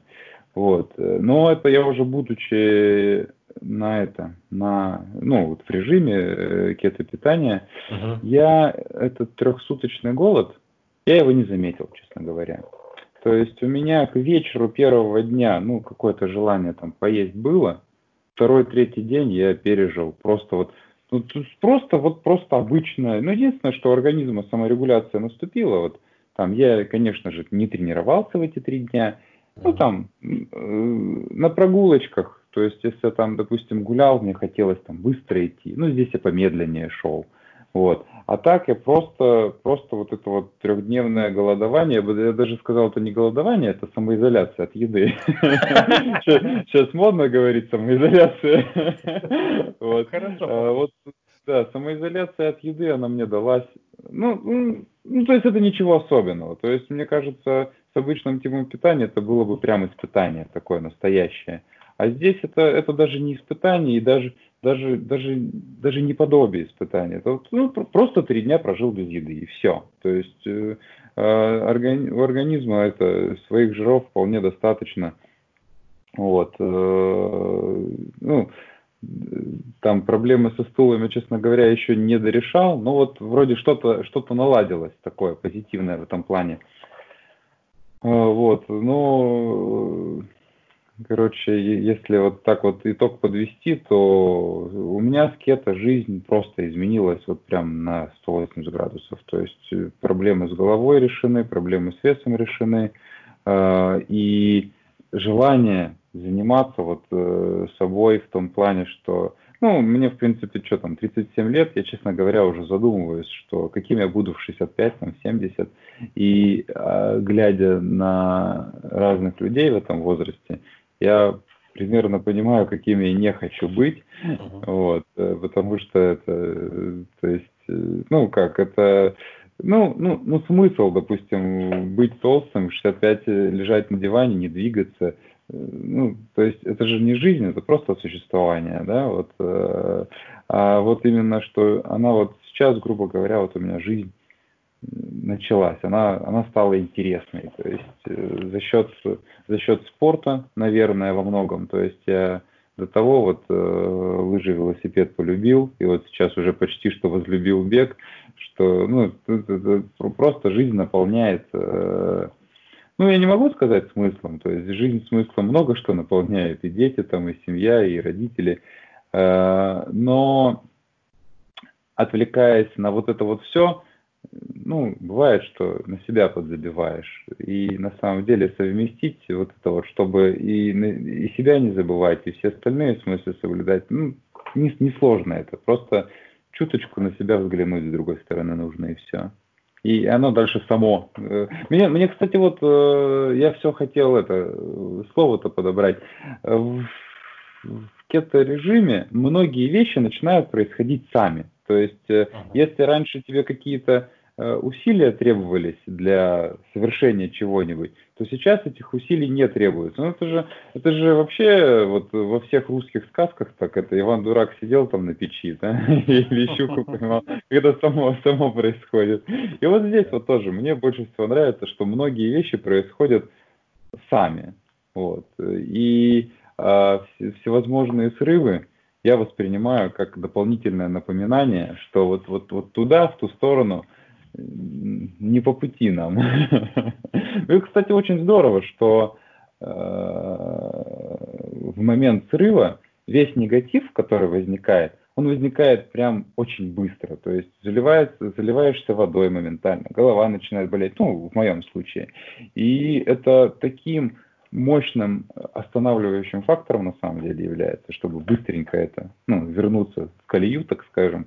И э, то тот редкий момент, когда в колее комфортнее, чем вне колеи. Очень важные ты подчеркиваешь моменты. Вот кето это вот прям про тебя. Вот я так это вижу. Это вот прям вот твое питание. Мы же пропагандируем, что не подходит там какой-то один тип питания для всех, а вот именно вот в твоем случае, учитывая mm-hmm. э, неврологическую особенность, да, с, с головой, учитывая тот же диабет, например, mm-hmm. который у тебя был в прошлом, и учитывая, что ты сейчас еще и длительные нагрузки делаешь, это все говорит о том, что вот именно вот кето питание, ну и соответственно вот кето образ жизни уже, так можно выразиться, да, это именно, да, именно вот прям вот прям про тебя. То есть ты нашел вот свое, свой рецепт эпигенетический, да? Что mm-hmm. значит эпигенетический? Вот у нас есть гены, там 10-20 тысяч генов, и они по-разному там складываются, разные нам гены достаются, мы их не выбираем. И ага. от этих генов зависит, какие нормы реакции в нас скрыты, то есть к чему мы лучше расположены. Кто-то на пианино хорошо играет, кто-то угу. великий там ученый математик, кто-то спринтер, кто-то марафонец, кто-то хорошо на углеводах себя будет чувствовать, кто-то вот на кето, как ты. И вот смысл да. в том, что ты нашел свое эпигенетическое счастливое место. Ты вокруг себя создал такие условия, которые в тебе реализуют самые лучшие эффективные гены. Так это сказано. Mm-hmm. То есть ты путем проб, ошибок, там замерял, где тебе лучше, где тебе хуже, раз и пришел к такому а, рецепту, который тебе гарантирует максимальное качество жизни. Вот ты говоришь, оно все само теперь происходит, то есть не надо себя заставлять. В том-то и дело, что ты себя, ты подстроил себя под условия, которых реализуются твои лучшие генетические возможности. Так это называется. Ну и в принципе это, наверное, единственный рецепт счастья для любого человека. Это понять, что у тебя там за гены внутри, какое у тебя ага. генетическое нутро, и найти условия, в которых они будут реализоваться лучше и лучше. Это можно понять и а, использовать только путем проб и ошибок, нарабатывание да, опыта, да, вот бесконечного верно. движения в сторону того, где тебе лучше, где тебе легче. И в твоем случае, пожалуйста, кето, кетогенный метаболизм, жировой метаболизм, это действительно наверное, самый лучший, самый оптимальный вариант. И, судя по всему, ты ловишь кайф, наверное, от вот именно метаболического состояния мозга, потому что, если мы так посмотрим на все, что ты используешь, все, о чем ты говоришь, это все действительно усугубляет кетоз. То есть углеводов mm-hmm. ты ешь меньше, это усугубляет кетоз. Хорошо. Ты ешь реже, это усугубляет кетоз. Да, mm-hmm. ты ешь больше жира, это усугубляет кетоз. И ты начал заниматься всяким разным спортом, любой спорт усугубляет кетоз. И тем более длительный спорт усугубляет да. кетоз еще больше. То есть ты бежишь, у тебя, наверное, чувство ну, удовольствия уже есть от, от бега, от лыж, от процесса и от велосипеда. Именно от процесса есть удовольствие. Да, ну и да. в конце еще больше это удовольствие, потому что ты находишься на, на пике кетогенного метаболизма. То есть ты теперь очень легко входишь в состояние кетоза. И вот для твоего мозга вот кетогенный метаболизм, именно кетоны в качестве топлива являются ну, просто самым лучшим вариантом. С глюкозой не сложилось. Да? Твой мозг все ну, равно да. продолжает питаться глюкозой, но видишь, у тебя, учитывая особенности неврологии, да, тоже строение мозга, да, у тебя может быть, ну просто, это даже не то, чтобы мы скажем болезнь, да, головная боль. Просто вот в условиях высокоуглеводного питания это протекает как болезнь. То есть угу. на глюкозе у тебя головные боли, у тебя тики начинаются, то есть мозг как-то барахлит, глючит, не его топливо. Ну, да, да. Вот. А если мы тебя берем из этих углеводных условий и ставим угу. в кетогенные условия, у тебя нету головной боли, ты спокойно переносишь вот эти периоды без еды, два раза питаешься, прошли тики в том числе, я, я вот на тебя смотрю, ни разу еще тиков никаких не увидел, поэтому ты, ну, может, а, в этом плане здоров. Э, э, нет, они тики на самом деле возникают, но очень мало, и они именно связаны со стрессом. То есть вот именно какая-нибудь фигня по, по, там, по работе, по делам случится, вот они именно вот, вот прям со стрессом, вот прям с таким вот эмоциональным стрессом. А вот, э, и вот, кстати, пока фазы именно вот активного сброса веса были, но они тоже присутствовали. То есть вот как только выхожу на полочку, вот именно вот ну, норма калорийности, скажем так, э, все они, они пропадают прям uh-huh. полностью. Вот, то, то есть из, из, из э, равновесия только выбивает э, стресс. Ну, с другой стороны, э, уменьшение собственного веса организм же тоже, по идее, как стресс воспринимает. То есть это... Конечно. Э, запасы теряются. Ну, вот, в принципе, вот он как стресс и является. И, ну, тут получается также еще такой момент, наверное, имеет смысл отметить, что действительно именно, то есть э, кетогенное тут питание, это именно что образ жизни, потому что э, вот он, ну, как он не, не вылечивает, что ли, на посто... ну как, э, это, это не таблетка, которую выпил и как бы там это вылечил, или нет, даже не так. Это не операция, когда вот у тебя была какая-нибудь хрень, тебе ее отрезали, у тебя ее нету, да? То есть э, именно что другое топливо позволяет э, убрать негативные моменты, э, которые были ранее при питании с углеводами. Но если углеводы возвращаются, то есть весь вот этот вот негатив – он тоже возвращается. Вот, и то, что ты говоришь про стресс. Момент стресса у тебя тики усиливаются сейчас, и, может быть, и голова начинает болеть в том числе. Mm-hmm. Что такое стресс вот, с точки зрения неврологии, как ты думаешь? Ну, не, не, не, знаю. То есть я стресс воспринимаю именно это как, э, ну, как ответ мозга на это, на неприятные события. Вот Все. с точки зрения действительно неврологии, метаболизма мозга, стресс – это момент пиковой нагрузки на мозг, на нервную систему, ну и на тело соответственно. А в моменты пиковой нагрузки какое у нас топливо используется, как ты думаешь? Углеводы. Углеводы, вот именно. Да. Поэтому большое требование энергии во время стресса включает у тебя эти тики, и, mm-hmm. соответственно, головную боль, потому что тело и мозг, соответственно, стремится переключиться на углеводы, но mm-hmm. с ними как-то не, не сложилось. Вот у тебя это чисто эпигенетически, ну, генетически точнее. Mm-hmm. Потому ага. что у других людей они, ну, у них тиков нету, и у них головной боли такой нет а, от углеводов, да, им попроще. А вот в твоем случае а, получается, что вот кетоны более выгодное топливо, потому что у них mm-hmm. меньше в этом плане реактивности. А, и они меньше в том числе образуют, насколько мы знаем, окислительного стресса. Вот поэтому так все происходит. И в том числе okay.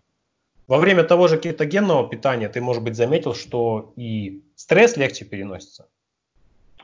Ну, э, насчет, ну, скажем так, э, я бы сказал не то, чтобы стресс легче переносился. Серьезный стресс, он все равно тяжело переносится.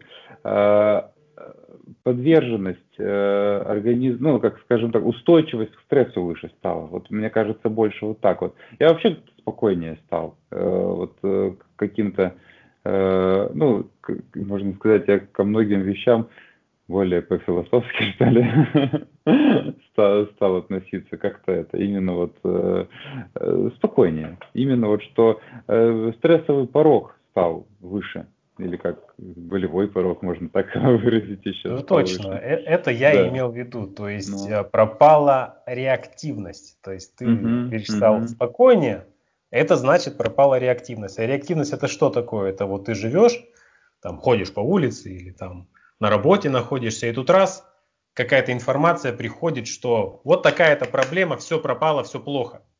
И в этот момент вот этот сигнал, по идее, должен вызвать какой-то ответ. Если реактивность высокая, то этот сигнал чаще всего вызывает такой примитивный ответ, который идет из глубоких отделов мозга, okay. рептильного мозга, лимбического, где есть два варианта ответа. Либо деремся, либо бежим от этого mm-hmm. импульса. И, соответственно, это гнев, кто-то начинает бросаться на эту а, опасность, реагировать mm-hmm. жестко на всех, кричать, орать, а кто-то в страхе застывает, не знает, что делать. И, и то, и то, получается, это варианты реактивности, которые не приводят к решению проблемы. И mm-hmm.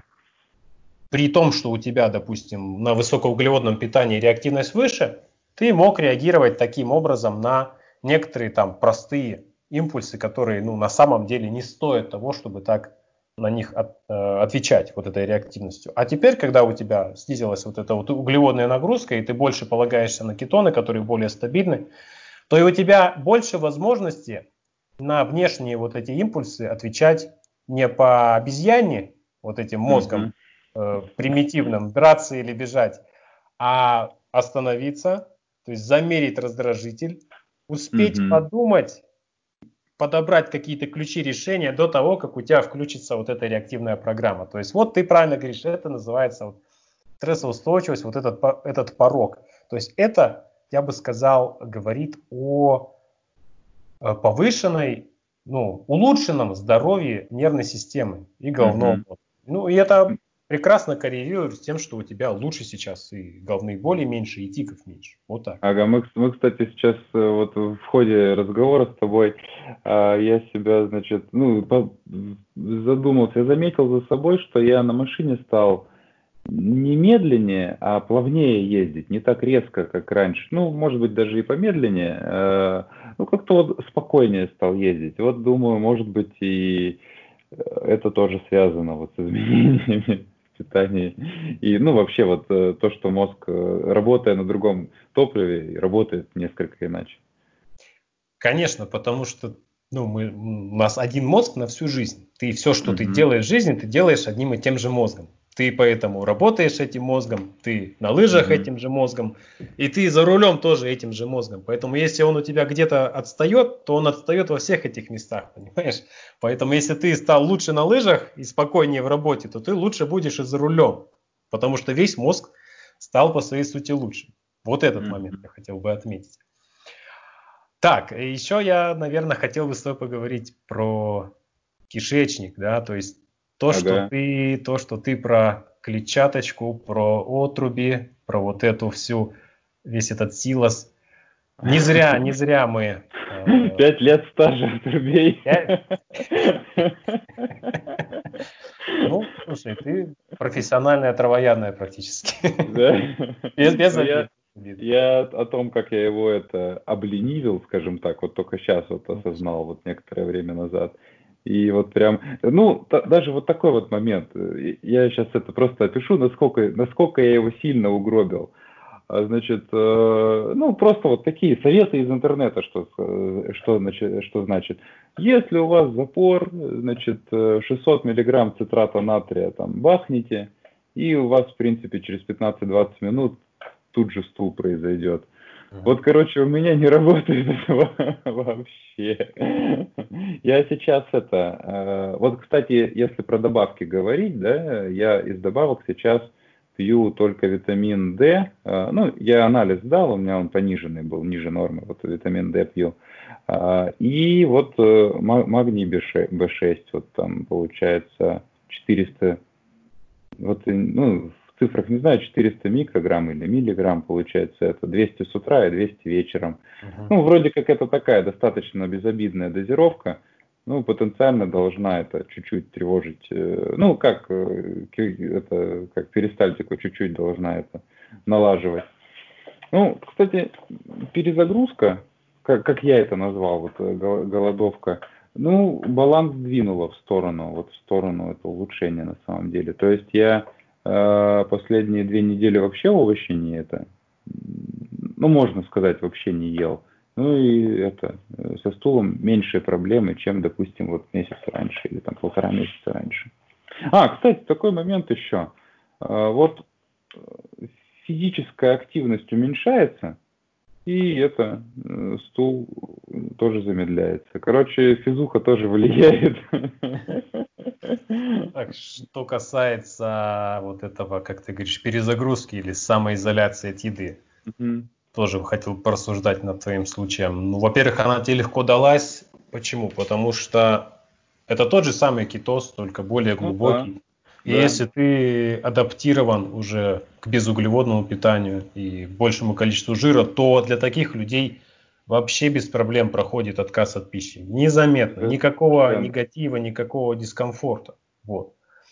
Это как раз ну, о, о том, что ты тебе стало лучше, потому что ты опять углубил у себя кетосы в голове, и на тело это, конечно же, сказалось в виде для кишечника вот эти периоды паузы от пищи это всегда благо, потому что всегда э, отдыхает кишечная стенка, у нее всегда есть возможность залечиться, и даже, ну, при том же остром панкреатите у нас в медицине обязательно что? Трехдневный голод, чтобы поджелудочная железа перестала э, реагировать, воспаляться, раздражаться. При том же воспалительных заболеваниях кишечника, то есть э, колит, болезнь крона, если прям совсем идет острый период, то 24-72 часа без еды, а потом выходим на легкую такую гипоацидную с низкой плотностью диету, чтобы кишечник продолжал восстанавливаться. Поэтому да, ты действительно от этого получил а, плюс, потому что возможно, возможно, вот я не хочу пророчить и наговаривать, но учитывая вот эти пять лет а, отруби, отрубеедения, да, Угу. Это может предрасполагать тебя как к раздраженному кишечнику, так и к воспалительным заболеваниям кишечника, ну, колиту там или к болезни крона. Вот. Угу. Это мо- может быть, ни в коем случае тебя к этому не э, располагаю, но может быть просто риск такой. Вот. Ага. Но надо помнить, что самый такой яркий признак воспалительных заболеваний кишечника это постоянная диарея. Угу. Вот. У тебя этого нет. Вообще нету. Поэтому у тебя максимум, что сейчас есть, это э, дисбактериоз кишечника плюс синдром раздраженного кишечника. Это не, неминуемо это получается как нормальное следствие тех случаев, когда мы злоупотребляем клетчаткой, тем более отрубями. Это вообще mm. очень такой интересный концепт, что на низкожировом питании, вот эти 30 грамм жиров, да, 15 да, да, да нет никакого другого способа унять голод, кроме как либо повышать белок, но обычно люди этого боятся, да, высокобелкового ну, да. питания. Ну да, там еще ты, получается, повышая белок, ты же автоматически жиры повышаешь, если это из еды именно брать. Все равно нету чисто белковой еды, если там, допустим, только кальмары не жрать в этом килограммами.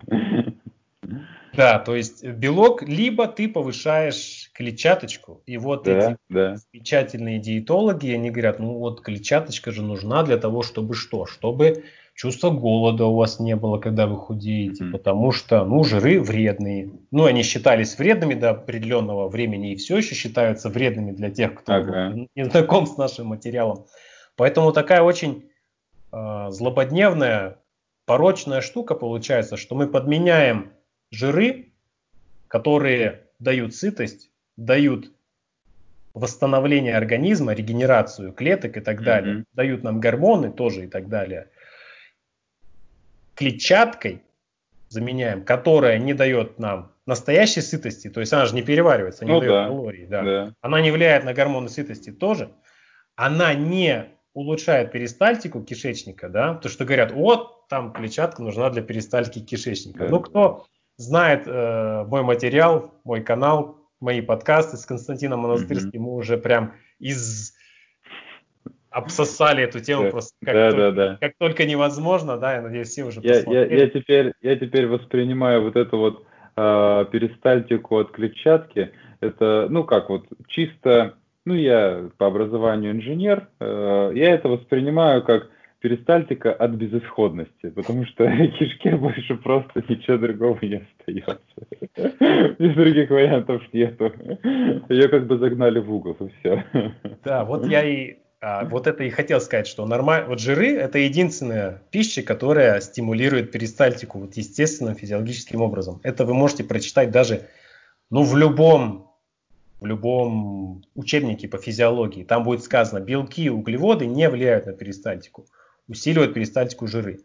Что клетчатка ну, вот, Кстати, это я это перебью. По себе да. опять же скажу, вот, э, то есть после трехсуточного вот, э, воздержания от еды я как выходил? То есть я э, растопил на водяной бане кусок масла, там грамм на 60, наверное, и в нем растолкал, ну это я у тебя, кстати, это прочитал, подсмотрел, э, растолкал там 3 или 4 желтка яичных. Ну, во-первых, это супер вкусно было, во-первых. Я, я сейчас вообще это прям люблю так поесть. И э, у меня, ну, в этот же день, вот в день выхода из э, это, это самоизоляции стула еще не было, а на следующий день он это произошел. То есть я очень плавненько э, выходил на это, ну, на питание. Вот. Э, и ну, может, показалось, но как будто бы и полегче произошло. Э, то есть, э, то есть запоры, они все равно сопровождаются именно, ну, может, не болезненно, ну, такие, все равно тужиться приходится. Вот, тут вроде бы это, вот с, с тужениями стало это полегче. То есть, ну, э, я тебе через какое-то время, наверное, просто там в мессенджере напишу, как у меня с этим дела обстоят. Вот. Ну, так пока вот у меня принципе, у меня это вот единственная проблема из э, таких, которые сейчас не решены еще, но в процессе решения. Ну, вот про запор, конечно, мы с тобой поговорим отдельно, потому что это очень массивная тема такая, и да. тут невозможно будет дать точного совета, потому что а, очень много разных видов запоров да, угу. и каждом, в каждом случае нужен отдельный подход, который будет учитывать все индивидуальные особенности. Просто если мы сейчас начнем с тобой обсуждать ну, твою да, ситуацию да. с запором, ага. люди начнут пробовать ну. то, что я тебе сейчас наговорю, и кому-то станет от этого хуже. Поэтому нам такое не надо, лучше мы с тобой ага. отдельно это обсудим. Да, да, вот. Верно. Э, на, на чем ты меня там это перебил, это я говорил про, про, про, про, про, про, про то, то, как... Что клетчатка жиры, жиры, жиры. Да, жиры улучшают э, перистальтику. Жиры а... вызывают нормальный перистальтический рефлекс, то есть угу. это физиология. Клетчатка, она не перистальтику вызывает, она вызывает раздражение, которое затем вызывает перистальтику, чтобы избавиться от этого поскорее. Угу. В этом смысл. Угу. То есть это вот ты как ну, заметил от безысходности. То есть что-то да. попало туда, что, что как бы не должно туда попадать и угу. старается от этого побыстрее избавиться. И поэтому и происходит вот такая ситуация, что клетчатки накидали, она не переваривается, она раздражает, и поэтому идем в туалет. Да, идем. Это как бы частично это решает проблему, но ненадолго. Потому да, что да. употребление клетчатки, оно приводит к чему? К тому, что стул становится больше. Стул становится да. больше, дисбактериоз при этом становится больше из-за процесса ферментации, который убивает свои бактерии. И у нас в итоге что? Большой стул, сухой стул, потому что mm-hmm. бактерий нет, и тужимся. И вот опять да, еще больше да. запух. Поэтому, если, дорогие друзья, у вас дополнительная клетчатка решает в данный момент проблему запора, это хорошо в данный момент. Но это может дальше привести к уже к органической, наверное, стадии запора, когда клетчатка перестанет помогать. И mm-hmm. это уже гораздо более серьезная проблема, чем вот мы тут сейчас, ну, так вот со смехом об этом говорим. Поэтому, ну, я думаю, кто это смотрит, до этого момента уже полтора часа мы общаемся, уже отсеялись те, кто не могут такое слушать, да, те, кому ага. противны эти идеи, да. Поэтому тут уже можно спокойно говорить, что, ребят, э, клетчатка на долгосрочном отрезки времени сделает вам только хуже, если у вас уже есть запор. Если вы здоровы, mm-hmm. то нормальные маленькие количества клетчатки вам ничего плохого не сделают. Не пытайтесь просто лечить запоры клетчаткой, не пытайтесь ну лечить ну, да. кишечник клетчаткой, воспалительные заболевания клетчаткой, геморрой и так далее. Все, не пытайтесь лечить это клетчаткой. Вот что я хотел сказать. Ну и что касается вот этих популярных догм, да, что ешьте больше овощей, ешьте меньше жирного – они все еще существуют, они, конечно, становятся слабее, но так вот пока локально, да, вот в нашем контенте, в, том, кто это случайно, может быть, увидит, где это будет показано на YouTube и так далее. И можно будет увидеть в дальнейшем, как э, звездные знаменитые диетологи будут переобуваться на ходу. Ну так, в полете. Ну, мне кажется, это рано или поздно произойдет. Ну, хотя бы, хотя бы по той причине, что звездные диетологи на своей диетологии деньги зарабатывают в первую очередь. Да, конечно. А кетогенный способ похудеть, а все-таки для них главный, главный продукт это похудеть, да, а, он происходит достаточно быстро, поэтому некоторые звездные диетологи, мне кажется, это должны будут переобуться, потому что это потенциально прибыльнее. Ну, сначала-то идет не неприятие, как бы, отторжение, ну, да, да, критика, ага. потому что это просто нормальная конкуренция. Вот, ребят, кто угу. думает, что кто-то там где-то в какой-то медицинской организации, там ВОЗ там, или еще какой-нибудь диабетологической ассоциации думает о вашем здоровье, в первую очередь это не так. В первую очередь там ребята думают о выгоде, о прибыли. Ну, поэтому деньгах, существует да. Да, нормальная конкуренция между таким-то подходом, таким подходом и сяким подходом. Поэтому есть нормальная конкуренция между нашим низкоуглеводным подходом, с, там, с высокоуглеводным подходом, с постоянным подсчетом калорий и с другими mm-hmm. способами, там, и с вегетарианцами. Нормальная экономическая конкуренция. Нет никаких особых таким, таких заговоров. Да? И э, конечным судьей в этом плане будет все-таки потребитель, потому что люди же, они получают какой-то результат от этого, и они сравнивают между собой. Так, ага, там Марья Ивановна похудела на вегетарианстве, убила свои гормоны, и ничего с ней не случилось хорошего. Так, ага, вот у нас тут Дима Воронов на кетогенном питании нарезает марафоны, не болит у него голова и так далее. Так, пойду-ка я проверю туда. И получается, все, что они до этого изучали, там, что от звездных диетологов, что от там, вегетарианцев и так далее, оно неэффективно. Получается, конкурент – победил, да, и, соответственно, к нему смещается внимание, и поэтому борьба происходит. Поэтому возникают всякие статейки в интернетах, там обнаружена самая, или как там, в рейтинге диет выявлена самая вредная, самая ага. опасная для жизни диета. Ну, мы все уже посмеялись над этим. Это, угу. Там, конечно же, это была кетогенная диета, и все вот э, Инстаграм, так скажем, диетологи ага. сразу начали тиражировать эту новость. И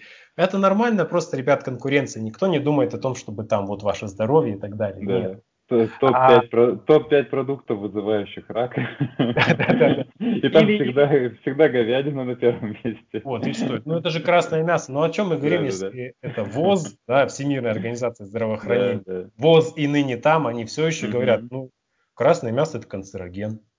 Ребят, это канцероген, поэтому вы не должны его есть. И сейчас вот Сегодня у нас 22 апреля, мы находимся ну, посреди вот этой ситуации самоизоляции. Я не хочу лишний раз об этом говорить, это надоело уже всем. Просто буквально вот я недавно, пару дней назад, наткнулся на рекомендации ВОЗ по питанию в период вот этой инфекции, всем известной.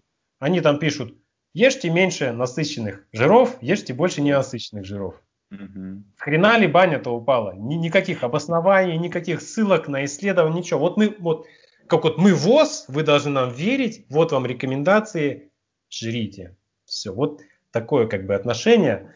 Ну, если, конечно, относиться ко всем, к большинству людей как к стаду, то действительно это так и работает. И кто-то захватывает просто всеобщее внимание и диктует свою политику. Еще что касается этого ВОЗ, я сегодня же тоже новости читал, что недавно а, Coca-Cola, там Nestle, Unilever, то есть производители, гиганты вот этого промышленного рафинированного питания, занесли в ВОЗ там 150-150 тысяч долларов, соответственно, ну, как бы профинансировали, поддержать якобы, да.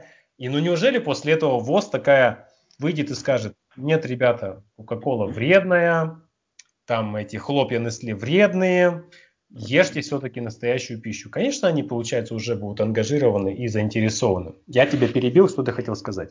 Э, да я хотел сказать, что вот у меня как раз а, недоверие, вот, э, вот как, ну, не, не, не, не, не тотальное недоверие, скажем так, здоровое недоверие э, вот ко всяким рекомендациям, что их нужно проверять, появилось а, после того, как ну, во ВКонтакте такой товарищ, там есть Борис Цицулин, он это любит на, именно на научные данные опираться.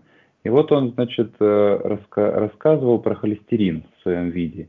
И, значит, он э, такую штуку обрисовал, что э, понижение холестеринов, э, фарминдустрия в отношении понижения холестеринов э, было сформировано на основании не исследований, а гипотезы, что холестерин, э, повышенный холестерин приводит, приводит к, это, к, к сердечно-сосудистым заболеваниям, там, что, что есть такая связь. Это, это было не исследование, не научная доказанность, это была высказанная гипотеза. И вокруг этой гипотезы профинансированной Э, целое фарм направление, ну, фарм-индустрии появилось. Это, э, ну, пониж, понижение холестеринов.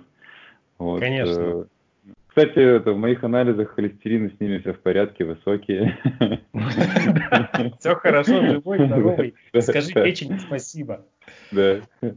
Вот, это правильно, что про вот гиполипидемическую терапию ты говоришь, потому что когда я учился на терапию, Угу. У нас же целый предмет фармакологии, а это по сути за каждым препаратом стоит завод, фарм, угу. ну, да. фарм-бизнес целый. Соответственно, этот фарм-бизнес пишет учебники для студентов, которые по вот этим учебникам уже лечат людей. То есть они не на биологических знаниях основываются, они уже лечат, исходя из того, что ну просто вот лекарства. Все, вам не надо даже mm-hmm. знать биологию. Вот, пожалуйста, такие-то лекарства при таких-то проблемах. И целая, конечно же, глава посвящена чему? Это гипер, гиполипидемической терапии, среди которой, конечно же, и наши любимые статины, по которой mm-hmm. я уже делал обзор. И просто из, из ничего выросла целая такая индустрия. Как говорится, а, ничего стало занимать слишком большое пространство у нас на планете. Mm-hmm. Вот mm-hmm. раздули просто, чтобы заработать деньги, чтобы там продать побольше маргаринов, трансжиров, всяких растительных ага. жиров и так далее. Все, вот вся такая ситуация у нас произошла. И да, мы говорили это про этих же, э, про звездных диетологов. И я как да, бы не против, если люди меняют свое мнение со временем. Но с оговоркой на то, что как бы, ну, раньше мы ошибались, и мы получили новые данные, нам надо обязательно mm-hmm. что-то обновить. Вот мы приносим свои извинения и извиняемся за это. Я сам такой же политики придерживаюсь и постоянно учусь. Если я что-то обнаружу, что я был неправ, я обязательно об этом людям сообщу как можно скорее, чтобы они не накосячили себе. Вот такая ситуация. Но а, трудно на самом деле признавать свои ошибки, допущенные в прошлом, поэтому мы этого не видим, к сожалению, с, с таких mm-hmm среди больших таких имен, чтобы кто-то что-то признал. Поэтому вот такая ситуация происходит. Да. А, Дима, что бы ты еще хотел добавить или о чем еще поговорить? А то я немного заговорил тебя и ушли мы в сторону. Да, мне кажется, я вроде все, все рассказал. Тут это, э, если, если, ну, если в отношении там спорта или конкретно лыж у там слушателей вопросы появятся, там, ну, в Инстаграм мне могут написать, наверное, это я это без проблем э, отвечу. Э, ну и именно что это? Так, просто какие-то такие, какие палочки выбрать, какие лыжи подобрать, и все, потому что это изучил. Э, так. Ну и своим опытом поделиться мне это. Не жалко, не, не сложно. Ну, в принципе, вот мы это с тобой видео-то и записываем. Да, конечно.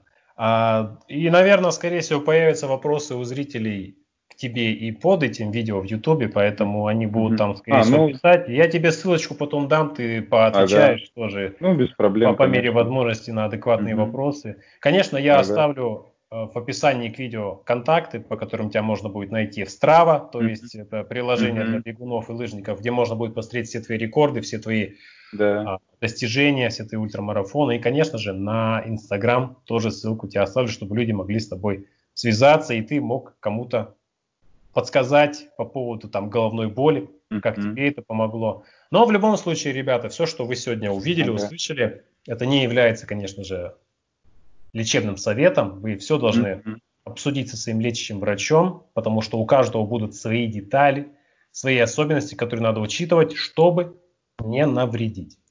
Ну, вот да. ну, и, ну и, наверное, вот э, совет такой, ну, побольше изучать именно базовой информации. То есть, вот, допустим, они это, ну, вот на, на, так как я с английским так, на вы, я информацию много на твоем сайте почерпнул, многое именно в это в рассказах Генералова это услышал, узнал профильтровал товарища Берга.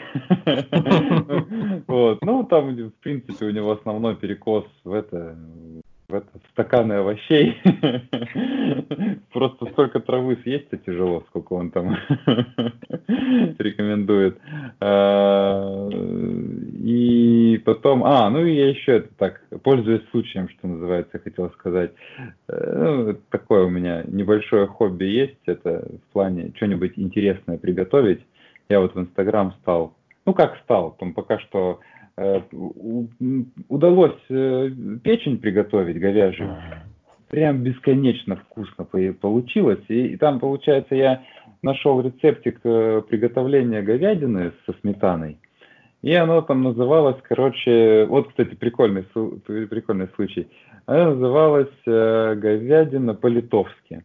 Вот, а у меня, короче, по, по моим предкам, у меня немножко там примерно в треть э, это эсто, эстонской крови есть. Э, вот, э, у меня дедушка эстонец, там бабушка немножко. И, короче, это, я взял и вот этот рецепт адаптировал под печень. Печень неимоверно вкусной получилась. Там, короче, печень, бекон, сметанка, короче, ну там вообще классный рецепт. У меня в Инстаграме он сейчас это там есть. А, и, короче, я его на правах того, что во мне есть эстонские корни, я этому блюду собственное название дал. Печень по-чухонски. Вот, э, короче, там прям, ну, вот я не знаю, я печень никогда как-то не любил. Ну, ну, печень не печень. А тут прям это, вот оно настолько вот бесподобно получается. Вот, э, как... И самое главное, что это? быстро, то есть на все про все там, грубо говоря, там 30-40 минут и готово. И вот э, прям, и прям вот полностью удовлетворяет по это, по микро-макронутриентам, скажем так, меня. вот, и это, ну, вот, и, короче, у меня мысли, я в Инстаграм буду вот что-нибудь такое с уклоном на кето, э, как, как что интересное приготовлю, выложу. Потому что... Ну, теперь у кетозников будет повод зайти к тебе на Инстаграм и узнать рецепт печени по-чухонски. Да. Потому что если там печень, там бекон, сметана, это уже звучит прекрасно. Да, уже у кетозников потекли слюни, так что да, они да, обязательно да. заценят этот рецепт. Так, ну что ж, Дима, большое тебе спасибо за то, что ты поделился с нами своим замечательным опытом. Я с большим удовольствием пообщался с тобой, и было тоже интересно проанализировать свои знания, переложить это на твою ситуацию, свериться с тем, что я уже знаю, и учесть ту неврологию, которую ты прошел, и ту ситуацию со спортом, с выносливостью. Очень, очень, мне кажется, очень ценно, и людям будет это послушать. Опять же, мы делимся опытом, чтобы другие люди могли вдохновиться и искать свои пути решения. Поэтому я тебя благодарю лишний раз за уделенное время, почти два часа своей бесценной жизни ты потратил на нас, на наших зрителей.